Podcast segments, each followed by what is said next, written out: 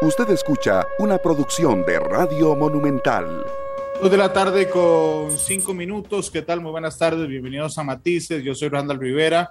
Muchas gracias por estar con nosotros. Además, en un arranque de semana importante, se cumplen ya más de 26 días de la invasión rusa a Ucrania, de la guerra que está afectando no solo esa zona en particular, por supuesto, donde se concentra lamentablemente la cantidad de personas fallecidas, sino que, eh, que, está afectando el mundo en muchas de sus aristas. Yo, por supuesto, que siempre estoy feliz de tener a don Carlos Cascante con nosotros, analista internacional de gran renombre, eh, pero en medio de la guerra se me hace muy necesario tener a Carlos prácticamente todas las semanas para que nos vaya actualizando, porque el escenario, Carlos, va cambiando día con día y necesitamos entender en medio de un mar de información qué es lo que va pasando con este enfrentamiento. Carlos, bienvenido a Matices, ¿cómo estás? Un gusto, Randall, siempre estar en Matices con vos y con todos tus oyentes eh, y televidentes, ¿verdad? Eh, sí, Randall, efectivamente estamos, como lo definió Gary Kasparov, el, el ex campeón mundial de ajedrez y un enemigo jurado de Putin, en el día 26 de la operación militar que iba a tardar dos días. Así es. Es decir, es decir, es, eh, digo, evidentemente Kasparov es un, eh, fue enemigo político de Putin y ahora lo adversa por todas las formas posibles, pero yo creo que, que sí en esto tiene, tiene razón en torno a que la duración del conflicto, tanto desde el punto de vista de lo que pensaban eh, los rusos a la hora de, de entrar, como lo que pensaba Occidente a, a la hora en que se producía esto está durando más de lo que, de lo que, se, de lo que se pretendía. Yo recuerdo alguna vez que, que veíamos en algún momento, en, en, algún, en alguna televisor internacional, que planteaban eh, el enfrentamiento en torno, bueno, el ejército ruso, eh, 800 mil personas, eh, tantos tanques, tanta aviación, y presentaban al ejército ucraniano como muy pequeño frente al ejército ruso. Es del tipo de comparaciones que es un poco engañosa porque un ejército puede tener 850 mil efectivos, pero no todos están listos para entrar en operaciones de combate. Y por otra parte, no es lo mismo eh, hacer operaciones de combate en determinados escenarios que eh, en otra serie de circunstancias. Entonces siempre el, eh, cuando se dan estos eventos bélicos, eh, es muy fácil advertir el momento en que se produce el inicio, pero ya en el, en el proceso político, en el, perdón, el proceso bélico en el campo y en el proceso político que también implica una guerra, siempre es muy complicado establecer cuál va a ser el, el, futuro inmediato de la guerra, salvo que nos enfrentemos a operaciones militares e invasiones militares como los de Estados Unidos para sacar a, a Irak de Kuwait y la, y la, segunda, y la segunda guerra del Golfo, que, que la superioridad militar era, era muy, muy clara a favor de los Estados Unidos y que Irak había estado muy desgastado a lo largo de muchos años y no tenía una capacidad de resistencia. Aquí hablamos de una Ucrania que durante ocho años eh, se ha venido armando con, apoyo de Occidente, que probablemente tenía claro, eh, digamos, que esto era una posibilidad en el mediano plazo y tenía un, capac capacidades militares competentes para hacerle frente, para hacerle frente a Rusia en fin, es, es interesante. Entonces, Randall, no sé cómo, cómo querés proceder en este mar de información, porque claro. es realmente apabullante. Sí, quería, quería preguntarte, Carlos, ¿cuál es tu, tu, lectura de por qué ha durado 26 días un conflicto que estaba previsto para dos? Tiene que ver efectivamente con una cosa casi heroica, digamos, del ejército ucraniano, este, que ha venido armándose, pero que clarísimamente, digamos, está en minoría. Tiene que ver con otra hipótesis que existe de que el ejército ruso no es tan profesional como eh, Putin cree que es. tiene que ver con eh, la intención de la rapidez de esta operación especial militar de Rusia en Ucrania. ¿Con qué tiene que ver que se haya extendido mucho más tiempo que lo que teníamos previsto? Nosotros, Ucrania y Rusia. Y todo el mundo, sí. Eh, se ha hablado mucho de que el ejército ruso es un ejército que no es tan profesional. En realidad yo creo que ahí tiene que ver con, con algo que mencionaba Churchill.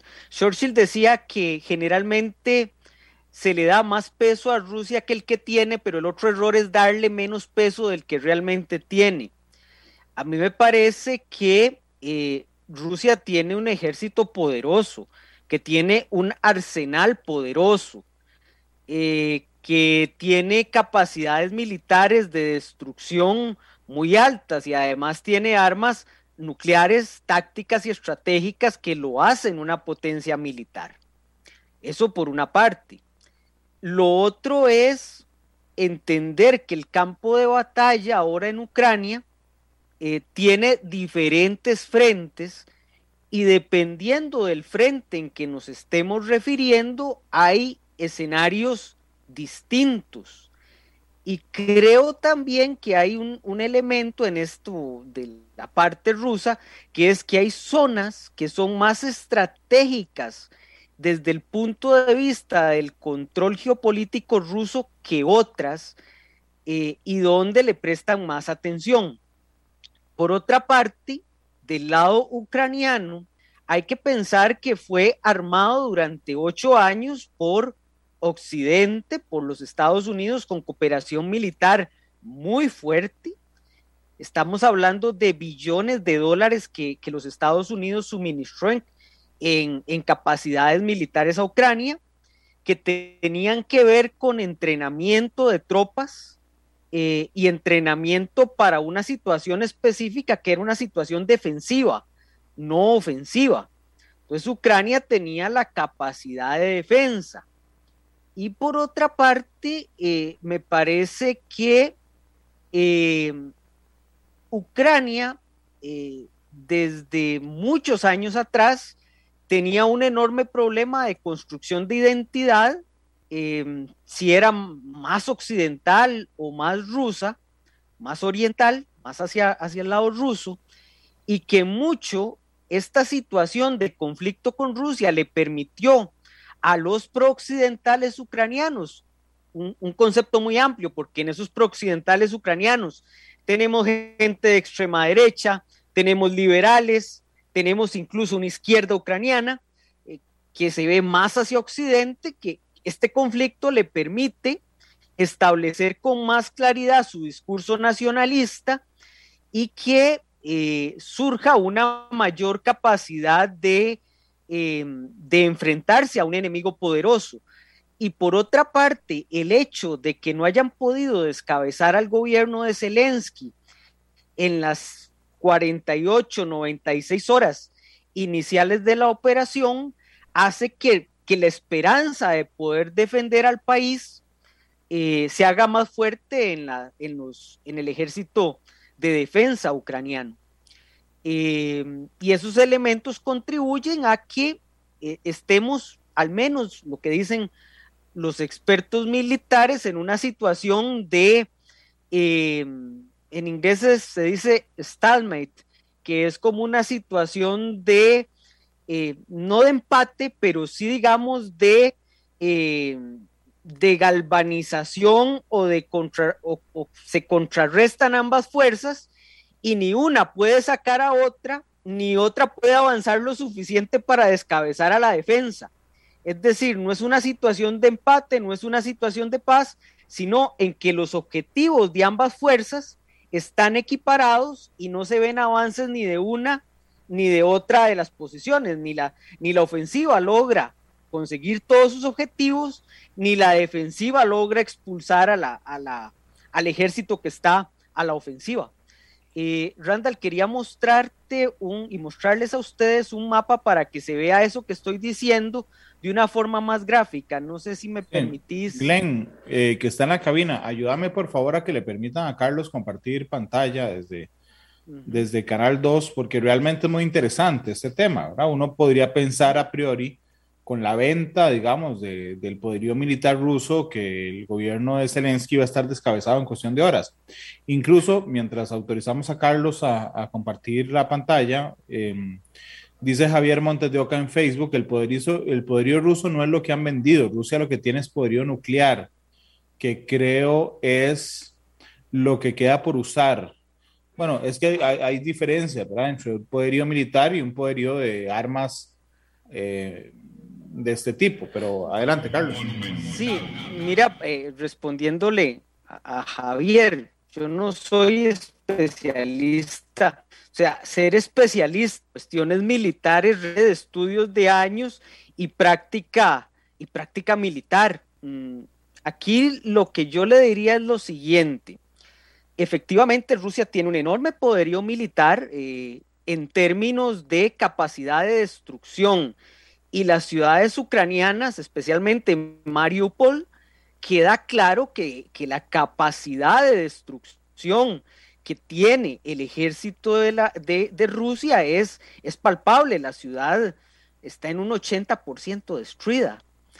Em, aún no han utilizado armas, lo que se llama, bueno, ahí hay como visiones distintas y, opciones y digamos versiones alternativas, que es la utilización de armas termobáricas, que son armas de destrucción muy, muy pesadas contra poblaciones civiles. Si ha habido alguna evidencia de utilización de armas de racimo.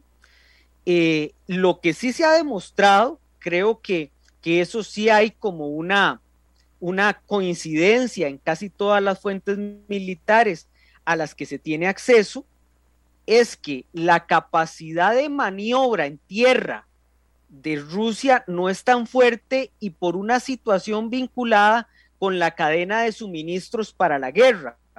Es decir, que la logística de suministro de, combustible, de mantenimiento de, de, los equipos militares, al menos en el norte, no ha sido la mejor por ese lado.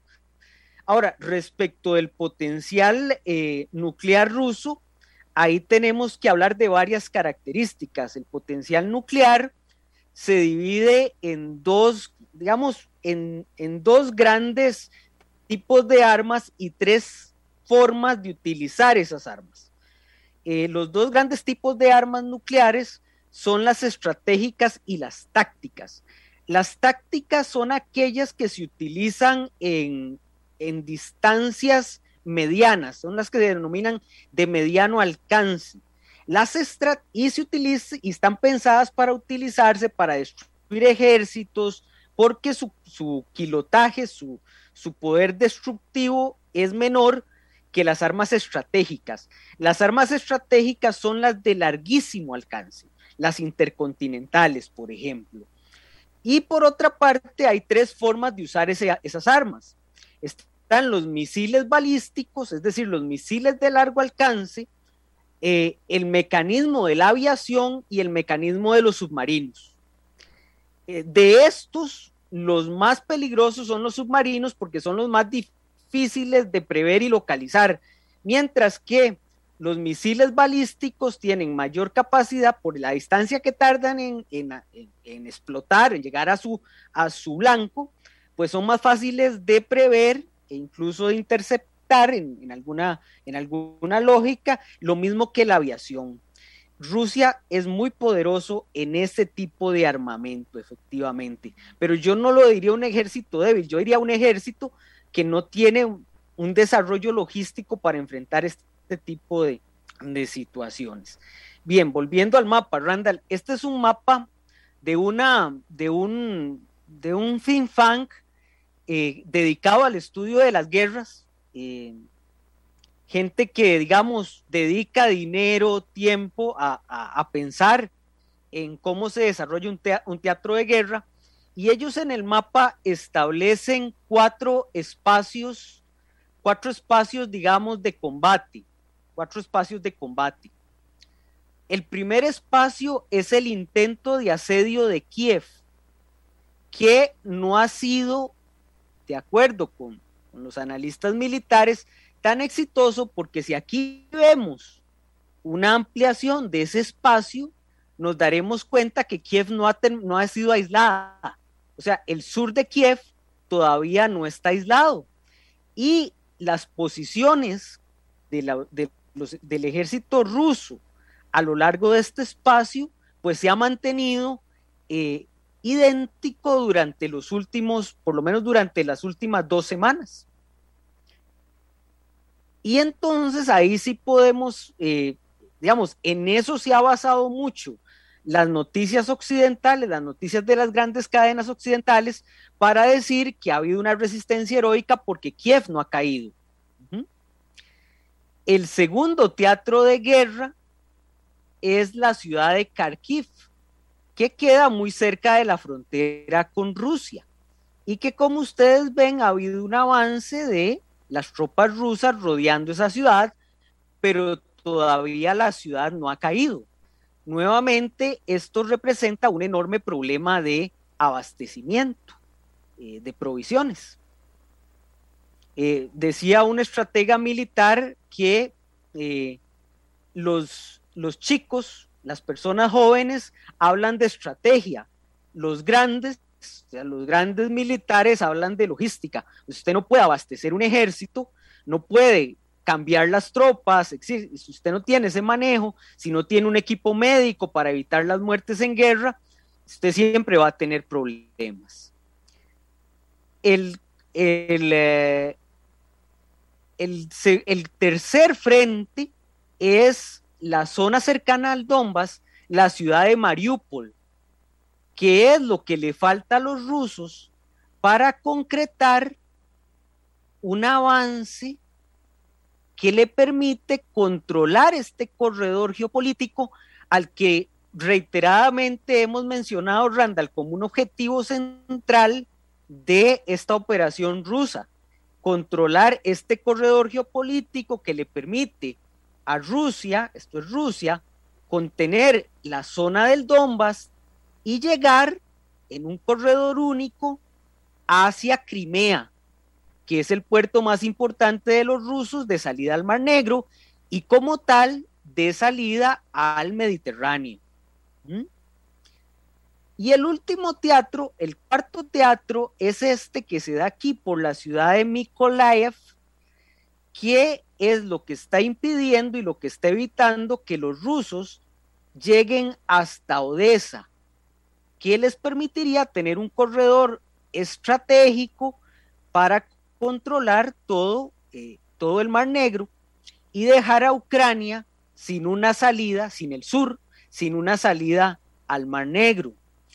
Como puedes ver, las posiciones rusas, aunque han tenido mucha resistencia en Mariupol, Kherson y Mykolaiv, en realidad han tenido un avance considerable. Tomen en cuenta que esto abarca eh, por lo menos cuatro veces el territorio de Costa Rica. Entonces, yo lo que diría es, balanceando un poco la información, es que dependiendo del, escenario de guerra del que estamos hablando, los rusos han tenido mayor o menor éxito. Eh, más allá de que al sonar esto, esto suena muy duro, mm, desde un punto de vista de que hablamos de decisiones que afectan ya por lo menos a 13 millones de personas, ¿verdad? Carlos, mientras esto ocurre, nos llegan noticias de los medios internacionales sobre conversaciones, sobre acercamientos.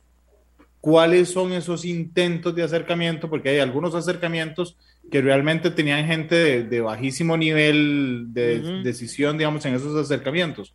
¿Cuáles son los que deberíamos tomar en serio? ¿Cuáles ponerle atención, Carlos? Vamos a ver, hay varios canales abiertos unos que conocemos y otros que no conocemos. Eh, en, este tipo de conflictos siempre hay una serie de, de, canales que, no están abiertos al público, que se manejan con total secreto y hay, digamos, también varios tipos de, negociaciones. Eh, lo primero es las negociaciones entre los rusos y los ucranianos, entre Kiev y Moscú.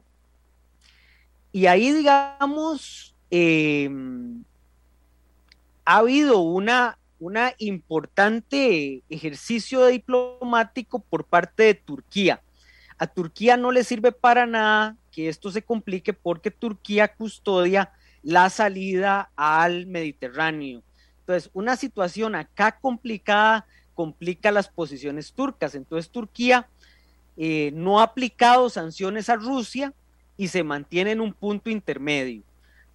Bajo, digamos, el patrocinio turco fue que hace dos semanas se reunieron Lavrov y Kuleva, eh, ambos ministros de Relaciones Exteriores, el primero de Rusia, el segundo de Ucrania.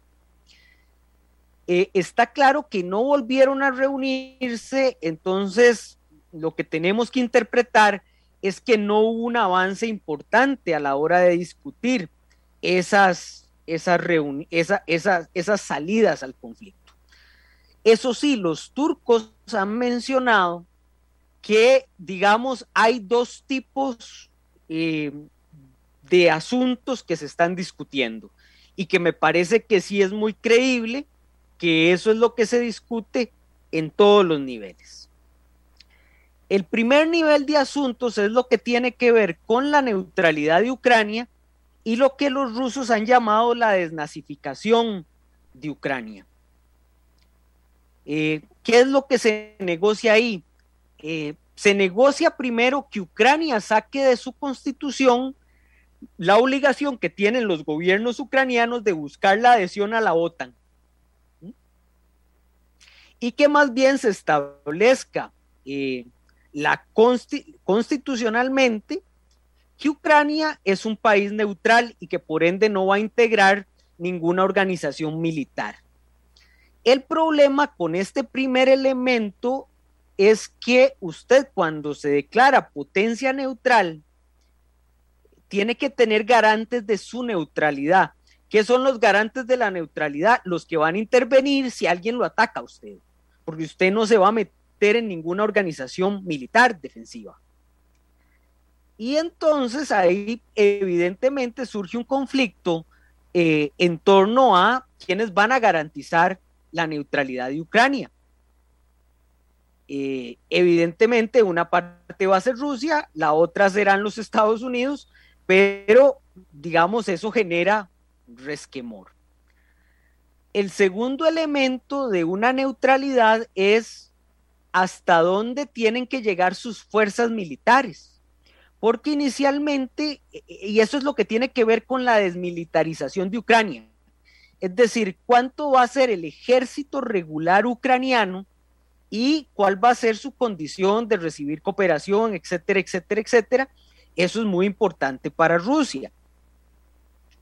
Y la desnazificación tiene que ver al menos con un, con un elemento discursivo y así lo definía la, la mediación turca, que en realidad tiene que ser algo muy simbólico que le permita a Putin decir, yo desnazifiqué Ucrania.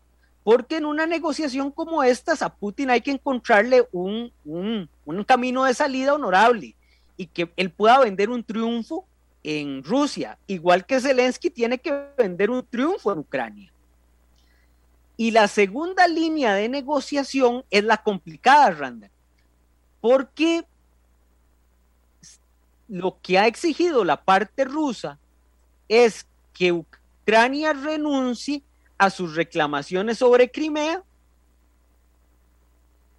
y que acepte la independencia del Donbass, que es un poquito más de lo que ustedes ven acá, porque el Donbass llega como por acá, donde estoy señalando.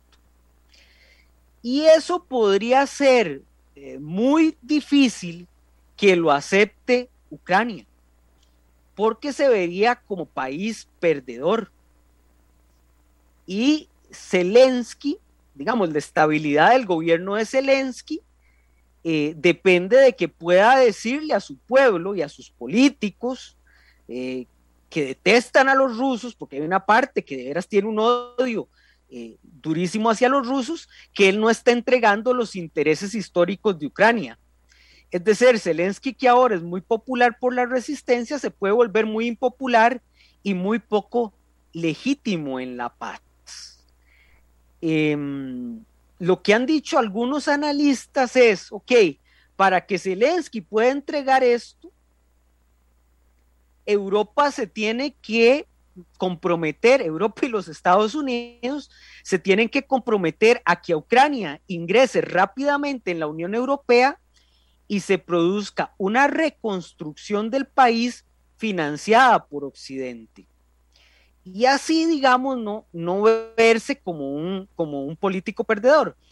Y las otras líneas de negociación es entre las grandes potencias, es decir, la negociación entre Rusia y Occidente, y por supuesto las negociaciones entre Occidente, Estados Unidos y sus aliados con China, Rusia con China eh, y digamos que Estados Unidos y sus aliados con Rusia, porque parte del proceso acá es qué va a pasar con las sanciones, o sea, las sanciones se van a mantener, cuánto se van a reducir, entonces es una negociación sumamente compleja porque no solo abarca a los que están en guerra, abarca a, las otros, a los otros países que están de una forma u de otra inmiscuidos dentro del conflicto. Son las 2.31, Carlos, permíteme ir a la pausa comercial. La primera que vamos a tener hoy, gracias a todas las personas que nos están acompañando en Facebook también. Hola, Carlos, ¿ahí me escuchas vos? Sí, te escucho perfectamente. Ah, bueno, perfecto. Es que creo que tuvimos un desliz de, conexión. Eh, vamos a la primera pausa. Gracias por estar con nosotros. Eh, ya regresamos con, con más. Quiero hablar con Carlos sobre la importancia o no de las investigaciones internacionales. Mm, por ejemplo, la Fiscalía del Tribunal Penal Internacional, que ya se hizo presente en territorio ucraniano, a ver si esto de alguna forma podría generar alguna presión. Es decir, yo no creo que Putin quiera ser un, un, presidente que termine eh, los últimos 20, 25 años de su vida tras las rejas por crímenes de lesa humanidad. Son las 2.32. Vamos a la pausa, volver. La radio de Costa Rica, 2.35 en la tarde. Gracias por estar con nosotros en Matices. Estamos haciendo la actualización semanal de la guerra que se vive entre Rusia y Ucrania. Le preguntaba a Carlos Cascante, que es nuestro analista invitado de hoy, qué efecto, qué presión podría tener la apertura de investigaciones internacionales, particularmente, Carlos, el fiscal jefe de la Fiscalía del Tribunal Penal Internacional, eh, que por primera vez en la historia tiene una guerra en tiempo real, no, con anterioridad, sino en tiempo real con grandes recursos de información para ir de una vez construyendo su caso? ¿Qué, qué, qué, qué presiones podría ejercer? ¿Qué importancia tiene?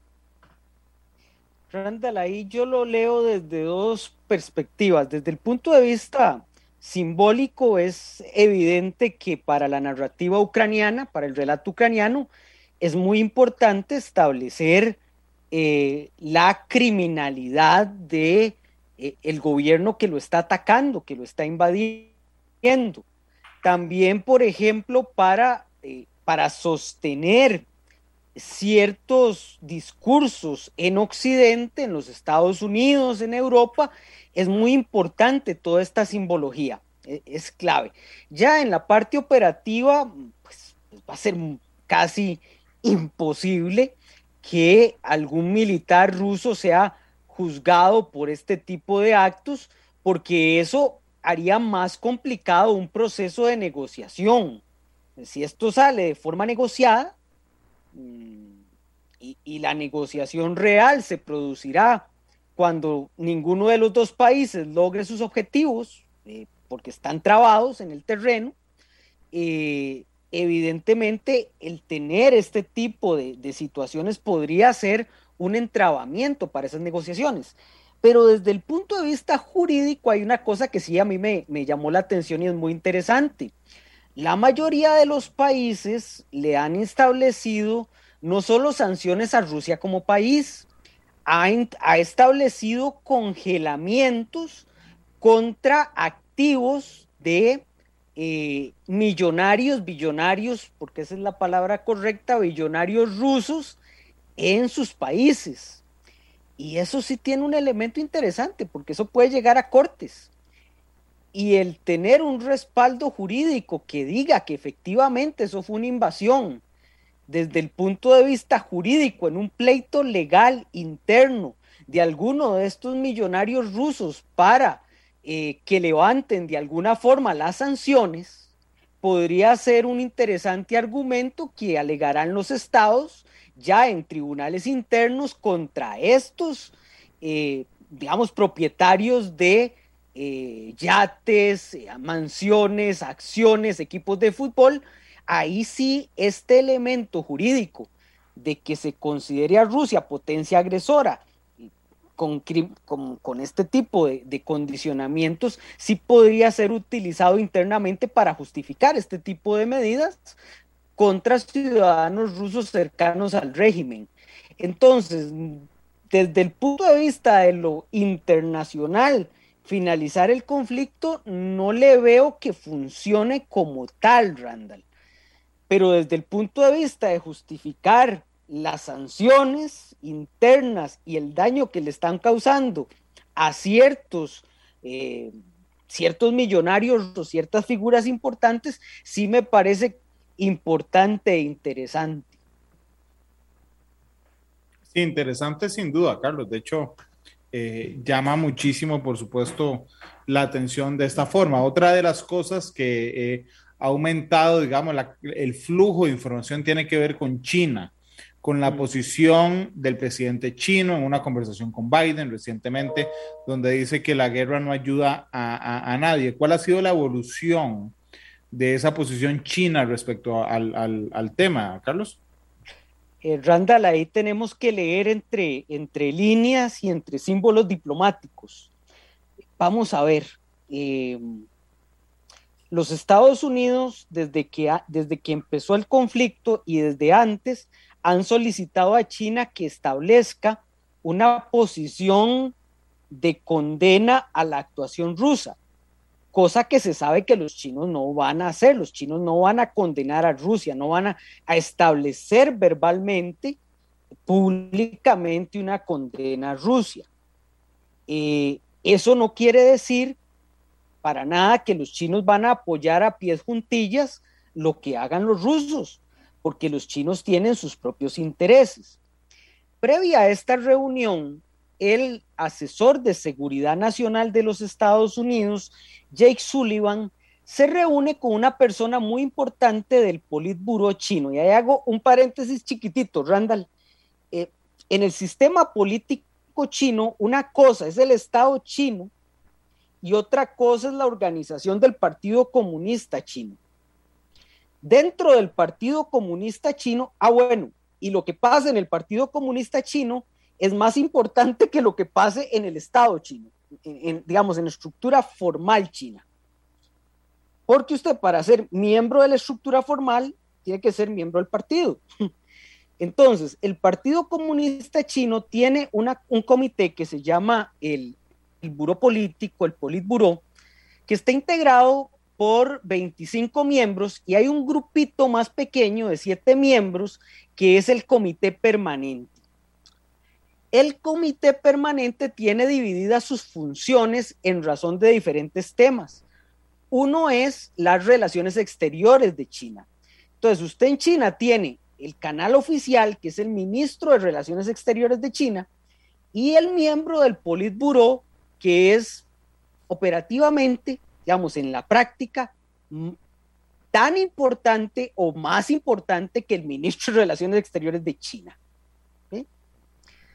Esta persona, ahora no recuerdo el nombre, se reúne con Jake Sullivan, el asesor de seguridad nacional del presidente Biden, que cuando decimos que es el asesor de seguridad nacional, es que es la mano derecha de relaciones internacionales del presidente Biden, más allá del secretario de Estado, es decir, es más cercano al presidente que el secretario de Estado y que el eh, ministro de Defensa, que el secretario de Defensa.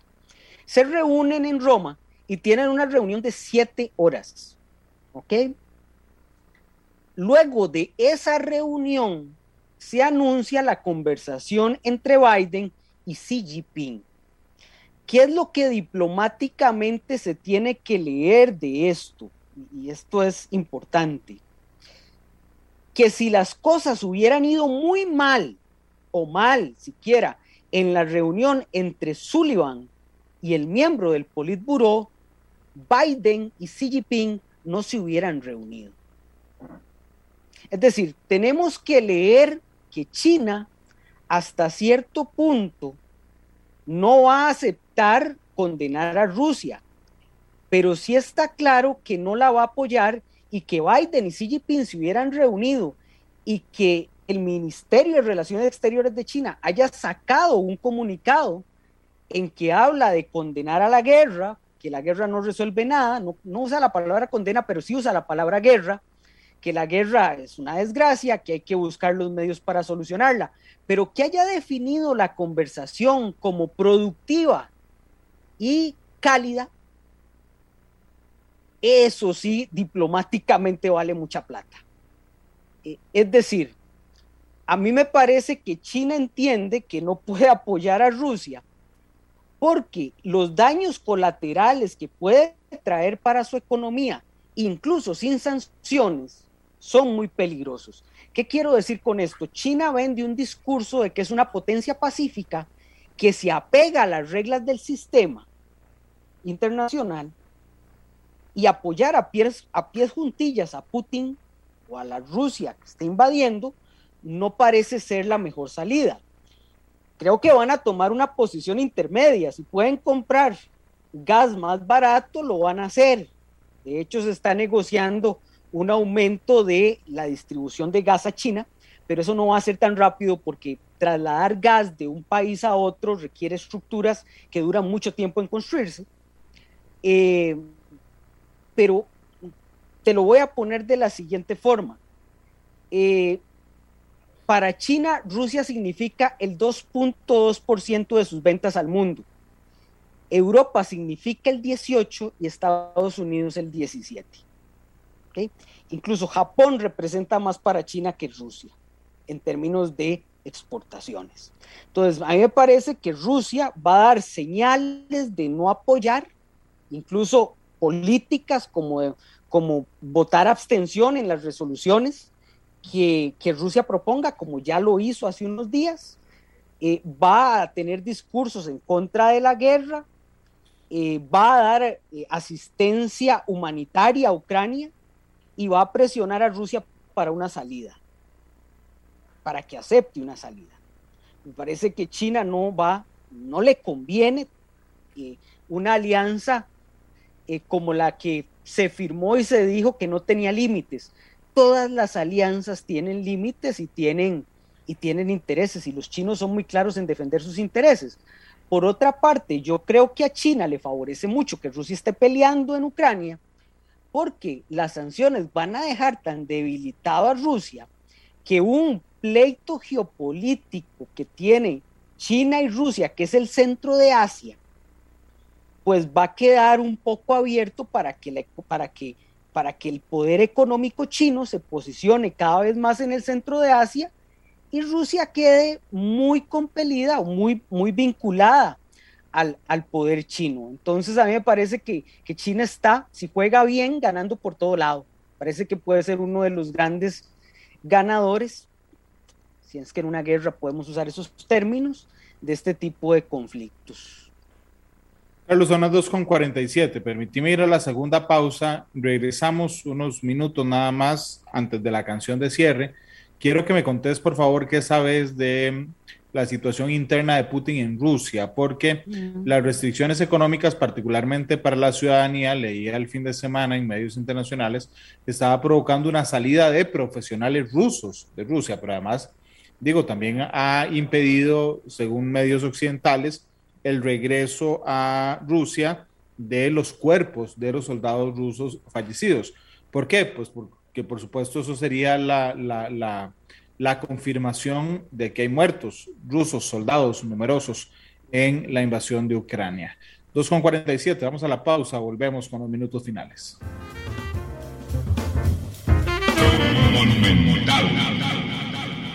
La radio de Costa Rica, 2.51, nos quedan tres minutos de programa. Carlos, así es que... Increíble cómo se van 50 minutos hablando de esto. Espera que sí, se va, se va rapidísimo esto. Pero, ¿cuál es la situación interna rusa, particularmente de apoyo a Putin, eh, Carlos.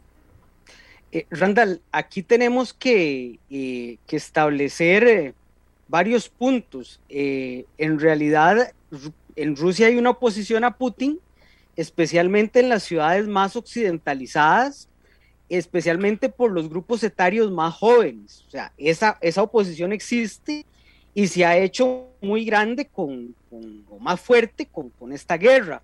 Pero lo cierto del caso es que sí tiene un apoyo fuerte de poblaciones, eh, digamos, de ciudades más alejadas, de obreros, es decir, sin descartar, porque en política no se puede descartar nada, que, que Putin pueda salir por un movimiento interno, lo cierto del caso es que es que no es de una, no, tiene una probabilidad alta de que eso ocurra. Primero porque hay capacidad para mantenerse en el poder. Y segundo, eh, esto podría ocurrir solo si se produce un fracaso absoluto en la guerra. Y, yo creo que para salir de esta guerra, eh, negociadamente, se tiene que haber un acuerdo que le permita a Putin decir que, que ganó y a mí me parece que eso lo consigue a través de decir, bueno, gané todo el sur de Ucrania. igualmente, la oposición a Putin había sido muy golpeada y se han tomado medidas para que, para que no crezca. Yo aquí les recomiendo, tal vez a los que, a los que quieran revisar un poquito la prensa rusa, que se metan a las páginas de prensa rusa. Hay, yo no hablo ruso, pero hay, hay algunos traductores de muy buena calidad en internet donde uno puede poner la noticia y ver con, las limitaciones de no hablar el idioma cómo es, qué es lo que está diciendo la prensa rusa. Incluso hoy me encontré una noticia interesante de una cadena de, cadena principal, Pravda, donde se habla lo que vos señalabas de la cantidad de muertos, que oficialmente Rusia los fija en 9.400 muertos, es altísimo, Randall, es, es, es bastante, bastante alto y lo que se dice es que eso se anuncia precisamente para evitar que, surjan especulaciones de que son muchísimos más muertos y se crean la, versión ucraniana de que estamos hablando de 15 mil muertos, que es una cantidad incluso más alta. Claro, pero bueno, indudablemente es interesante porque eh, Occidente está buscando también quebrar desde adentro el apoyo a la guerra eh, liderado por Vladimir Putin. Yo creo que ahí, perdón, perdón Randall, dos segundos, creo que ahí hay un objetivo estratégico de Occidente y, y, no tenemos que dejarlo de lado, que es debilitar a Rusia por mucho, mucho tiempo. Las medidas que se impusieron no son para que Rusia deje de hacer la guerra o votar a Putin. Las medidas son para que Rusia como actor político internacional quede debilitado durante muchos años, durante 15, 30 años y hay unos ganadores en Occidente que están haciendo fiesta, que son las compañías petroleras y de gas que le venderán gas licuado a Europa a muy buen precio y por supuesto las grandes empresas de armas que venderán en este rearme de Europa a enormes sumas de dinero una gran cantidad de armas. Carlos, te agradezco muchísimo que nos hayas acompañado. ¿Con qué canción quieres irte hoy? Randall, me voy con Blondie. Call me. ¿Cuál? Call me. Call Llámame. Sí, de Blondie. De Blondie, sí. Ok, entonces ya don Glenn Montero está ahí en el control master corriendo para ubicar Blondie a Blondie con la canción Call Me. Ahí está ya. Ahí está. Rapidísimo, Glenn. Carlos, muchas gracias. Con mucho gusto, Randall. Un placer. Hasta luego. Feliz tarde. Hasta luego. Este programa fue una producción de Radio Monumental.